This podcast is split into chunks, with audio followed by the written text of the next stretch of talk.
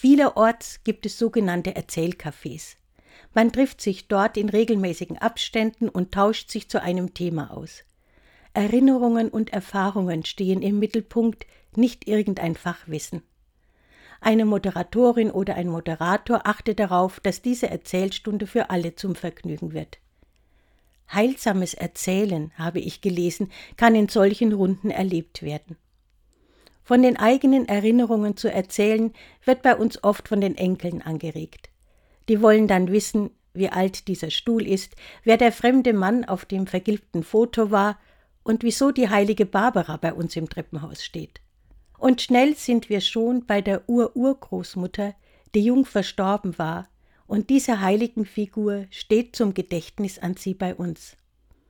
Aber sie war und ist nicht die einzige Barbara in unserer Familie, da ließe sich von drei weiteren erzählen.